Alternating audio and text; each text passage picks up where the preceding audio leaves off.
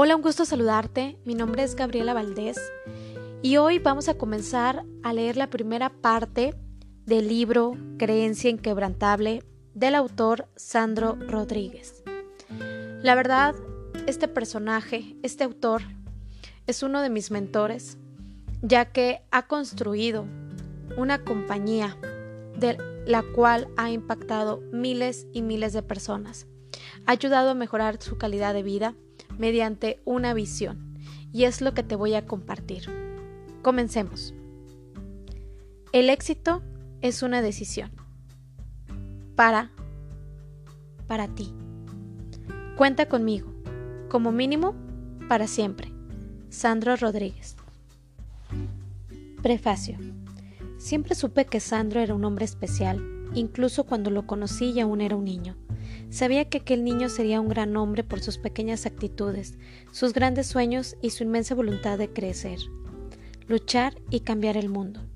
Creía que realmente sería lo que tanto soñaba por un motivo, el tamaño de su corazón, su infinita bondad y su gratitud a Dios. A lo largo de los años viví de cerca la construcción del Sandro de hoy, un hombre de ojos apasionados dignos de un visionario, con una creencia inquebrantable y una actitud incansable, presentes todos los días en su corazón. Ningún obstáculo fue capaz de hacer que se rindiera. Al contrario, cada vez que se caía, se levantaba más fuerte. Tuve el honor de estar al lado de este gran hombre que con orgullo llamo de mi gran amor, en los peores y en los mejores momentos de su vida. Créeme, Sandro enfrentó desiertos enormes y noches muy oscuras durante su viaje. Yo creía tanto en este hombre, en sus valores y principios, tan fuertemente que nunca dudé de su victoria. Sabía que era una cuestión de tiempo.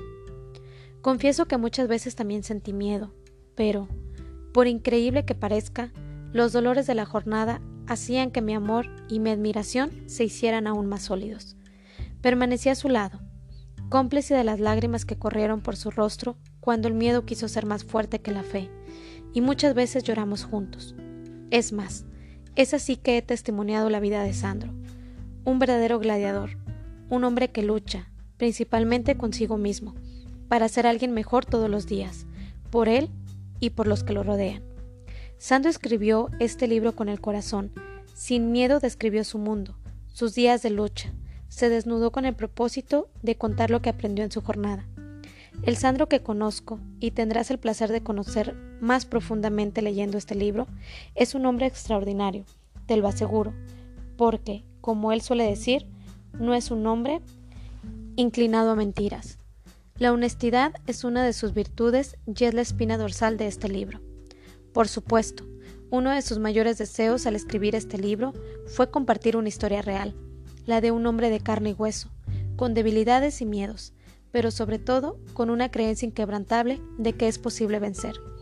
Creo que Sandro quiere que nunca dejes morir la esperanza, que nunca abandones tus sueños y que puedas aprender la grandiosidad del poder de la fe de Dios. Su historia puede hacer que te identifiques y que a través de sus ojos, de su perspectiva, reconozcas tus propios desiertos, tus dolores y tus desafíos. Estoy segura de que conocer a Sandro Rodríguez a través de las páginas de este libro te dará la oportunidad de tener un excelente modelo en las manos para seguir adelante. En fin, en cada página leída puede recordar los momentos de dolor, de miedo y las innumerables decepciones por las que Sandro pasó. Rever, todo esto a través de sus palabras, hizo que me enamorara aún más del hombre que Sandro es. ¿Será que eso es posible? Y que sintiera mis lágrimas una vez más corriéndome por las mejillas, pero esta vez de pura alegría. Deseo profundamente, así como Sandro lo desea, que este libro sirva para incentivar a miles de personas a nunca dejar sus sueños de lado. Puedo asegurar que esta fue la principal motivación para que dejara de trabajar durante horas y se dedicara a escribir esta historia. Te entrega con este libro toda la sabiduría que la vida le brindó, como un padre a su hijo. Podrás usar este libro como libro de cabecera en tus momentos de desánimo, en tus momentos de duda y en tus momentos de alegría y gloria. Este hombre todavía lleva el brillo en la mirada de un niño. Yo lo conocí joven y sé que no midió esfuerzos por ti, lector, porque confía que, al reconocerte a través de su historia, puedas también cambiar el mundo. Si estás preparado para no rendirte y quieres dejar tu legado en este mundo, lee, saborea y aprende con este libro. Encuentra en nuestras páginas y dentro de ti lo mejor de ti. Estoy seguro de que, al terminar este libro, estarás transformado. Así como Sandro, te deseo que, aunque estés en alguno de los desiertos que te pueden presentar la vida, consigas atravesarlos sin rendirte, haciéndote cada día más fuerte, y que podamos vencer siempre pensando en plural. Leila Rodríguez. Como en el día de la prueba en el desierto. Hebreos 3:8. El desierto es un lugar caliente, árido y solitario. Quien camina por el desierto tiene sed y no encuentra agua, tiene hambre y no encuentra comida, tiene calor y no encuentra sombra. En el desierto parecen espejismos que hacen que uno crea que va a saciar la sed y el hambre. Pero estos espejismos no son más que meras ilusiones. Atravesar un desierto es peligroso. Habrá vientos fuertes que te intentarán derribar. Habrá muchos riesgos a pesar de que esté completamente deshabitado. Y por la noche, cuando la temperatura cae por debajo de cero, el sufrimiento parece interminable. No hay descanso, ni paz, pues los peligros se multiplican con la repentina aparición de seres que se esconden durante el día. Tal vez ya hayas encontrado a tu desierto y creo que todos nos encontramos varios desiertos a lo largo de nuestras vidas. Este encuentro es recurrente e inesperado, nos deja vulnerables y nos hace cuestionar por qué estamos en esta situación. Las dificultades parecen no tener fin. Percibimos que no somos autosuficientes y necesitamos a Dios y a nuestros hermanos. Es en el desierto que sentimos el dolor a flor de piel y donde probamos nuestra fe. Probablemente también es el momento en que, lo atravesamos que pasamos a tener más compasión y sentimientos como es doloroso enfrentar ciertos obstáculos. Pasar por el desierto es agotador, difícil, una batalla que se lleva a cabo dentro de nosotros mismos. Esta batalla exige que tengamos confianza, que desenmascaremos los espejismos para que podamos contemplar los milagros y el instante de la victoria. Muchas veces es en el desierto que el corazón se seca y muere. El libro sagrado dice que 600.000 hombres salieron de Egipto, pero solo dos llegaron a la tierra prometida, en el desierto, donde el 99% de estos hombres fracasó. Jesús venció. Pero, cuando se nos prueba, cuando la fe escapa de nuestras manos y es difícil caminar, no podemos ver ninguna señal de bendición. Era así que me sentía aquella noche. Sabía que había soñado con algo nuevo y profundo, y, como Moisés, quería llevar mi rebaño al otro lado del desierto. No estaba contento con la vida que llevaba y sabía que podía hacer algo más. Deseaba algo mejor. Sabía que no tendría éxito sin pagar un precio, pero estar dispuesto a atravesar el desierto era ponerme en riesgo, porque yo no sabía qué había del otro lado. Solo sabría cuando llegara, y si vacilara o el coraje me abandonara. No cumpliría mi misión. La responsabilidad había golpeado a mi puerta, no podía simplemente dejar el rebaño y abandonar todo. Dios había puesto un deseo en mi corazón para mostrarme que había algo más en la vida, pero yo no podía verlo. No aquella noche. En el 2018 inicié la travesía que me reclamaba mi desierto, completamente vulnerable. No sabía cómo conducir mi rebaño. Había reunido a mis 40 líderes de venta de Ginodé y les había dicho que comenzáramos un nuevo modelo de ventas que cambiaría la historia de la empresa. Haríamos que Ginodé estuviera donde merecía estar. Estaba todo listo. Habíamos creado un mecanismo que, bajo mi punto de vista, posibilitaría que nuestros sueños se realizaran. Fue entonces que, el primer mes, tuvimos una caída del 90% de la facturación. Era el año de la crisis internacional y nuestra empresa era sólida, con 20 años de existencia. Era próspera, por lo menos hasta ese día. De a poco perdimos todo lo que habíamos conquistado a lo largo de los años. Mi madre vendió su casa, vendimos el terreno, el edificio, todo lo que teníamos. La gente que ganaba tres mil reales de comisión por ventas ya no ganaba casi nada.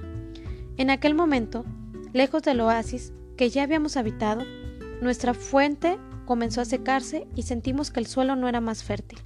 Se hacía difícil seguir caminando. Yo sentía que había destruido todo lo que mis padres habían conquistado con sangre y sudor. Oí decir que había quebrado el negocio de la familia. En mi corazón sentía que había enterrado todo lo que teníamos. Cuando puse los pies en aquel desierto, dispuesto a atravesarlo, entendí que había llegado el momento de mi gran prueba. Durante el día transpiraba y sufría. Caminaba por ahí, completamente perdido. Durante las noches oscuras me sentía desprotegido y discutía con Dios. ¿Por qué? Bueno, no sabía si quería probarme, pero me preguntaba por qué me había puesto deseos en el corazón, por qué me había hecho creer que la vida era más si yo no podía atravesar este desierto. No sabía cuánto tiempo tendría que caminar, cuántos peligros tendría que enfrentar y quién estaría a mi lado durante el viaje. Antes de eso pensaba que ya estaba listo para volar sin turbulencias y navegar sin tormentas. La vida ya me había probado de diferentes maneras. ¿Sería el miedo de no poder atravesar ese desierto? En la duda, mis lágrimas abandonaban el suelo de mi corazón y le imploraban a Dios que me diera fuerzas. La empresa estaba cada vez peor. Fui al banco, le pedí dinero a mi gerente y me lo negó. Nada funcionaba y con cada puerta que se me cerraba cuestionaba más a Dios. ¿Cómo me podía pasar esto? Pero yo, en el fondo, seguía creyendo, incluso sin poder ver ninguna posibilidad de superar aquel escenario. Conversaba con los gerentes y les decía cuánto los necesitaba. Vamos a construir una gran empresa, era lo que repetía sin cesar. Sin embargo, el desafío propuesto era aún mayor. Cuando pedí que se redujera el salario de los gerentes a la mitad para que pudiéramos atravesar este periodo de escasez. De los siete gerentes, seis me dijeron sí, y yo estuve 18 meses sin cobrar un solo centavo. Pasé noches sin dormir. Cuando llegábamos al 2011, reunidos en el apartamento de mi madre, contabilizábamos una deuda seis veces mayor que la facturación y recibimos el siguiente diagnóstico del director de la empresa. La empresa consigue llegar a marzo del 2012. Después iremos a la quiebra. No hay nada que podamos hacer. Cada día que pasaba sentía que las cosas empeoraban. El hambre y la sed parecían ganar nuevas proporciones. Dentro de mí, algo decía que había una salida, pero aún no podía verla. ¿Cómo confiar en algo que no podía ver ni tocar? Al mismo tiempo, no podía darme cuenta de que algo increíble estaba ocurriendo. Negociaba con el banco y con los proveedores y el día de pagarle el sueldo a los 40 empleados milagrosamente el dinero aparecía en la cuenta exactamente la cantidad necesaria, ni un centavo más, ni un centavo menos. Pero no habíamos atravesado todo aquello para morir tirados en la arena, sin fe ni esperanza. Estábamos seguros de que podíamos cambiar las cosas y ver que el sol puede nacer de otra manera. La empresa con que soñamos tenía que volverse realidad. Tal vez tú ya hayas enfrentado un gran dolor y también hayas vivido el milagro de superarlo. Si no te sucedió, te cuento algo. Antes de bendecirte Dios siempre te pondrá a prueba y es en este momento en el que pensamos rendirnos. Durante este periodo turbulento, cuando llegaba el fin de semana, lloraba. Los más cercanos dudaban y yo le decía a Dios, Señor, no tengo más fuerzas. Pero sabía que tener fe no significaba no tener miedo. La fe es tener una actitud clara, incluso con miedo. Cuando pasé por el peor fin de año de mi vida, Viendo cómo todo lo que había sido construido por mi familia se escapaba de mis manos, tuve una idea. Llamé a todos los líderes y les conté una idea. Jennison, un chico que había sido camarero y formaba parte del equipo, me dijo, Sandro, no veo lo que ves, pero puedes pedirme lo que quieras, que lo haré.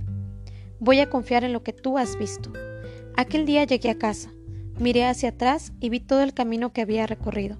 Lo vi, y aunque hubiera tropezado, entendí cómo era bueno poder sentir nostalgia por haber tomado la decisión de seguirlo. Vi que era necesario haber recorrido este camino. Mirando hacia arriba, agradeciendo por aún tener fe, a pesar de no ver dónde podía llegar, recordé cada paso de mi viaje y escribí una meta en un papel. Aquella meta no parecía ser un espejismo. Fue un placer poder compartir esta primera parte de este gran libro. Posteriormente seguiremos con la segunda parte el día de mañana. Que tengas un excelente día. Hasta pronto.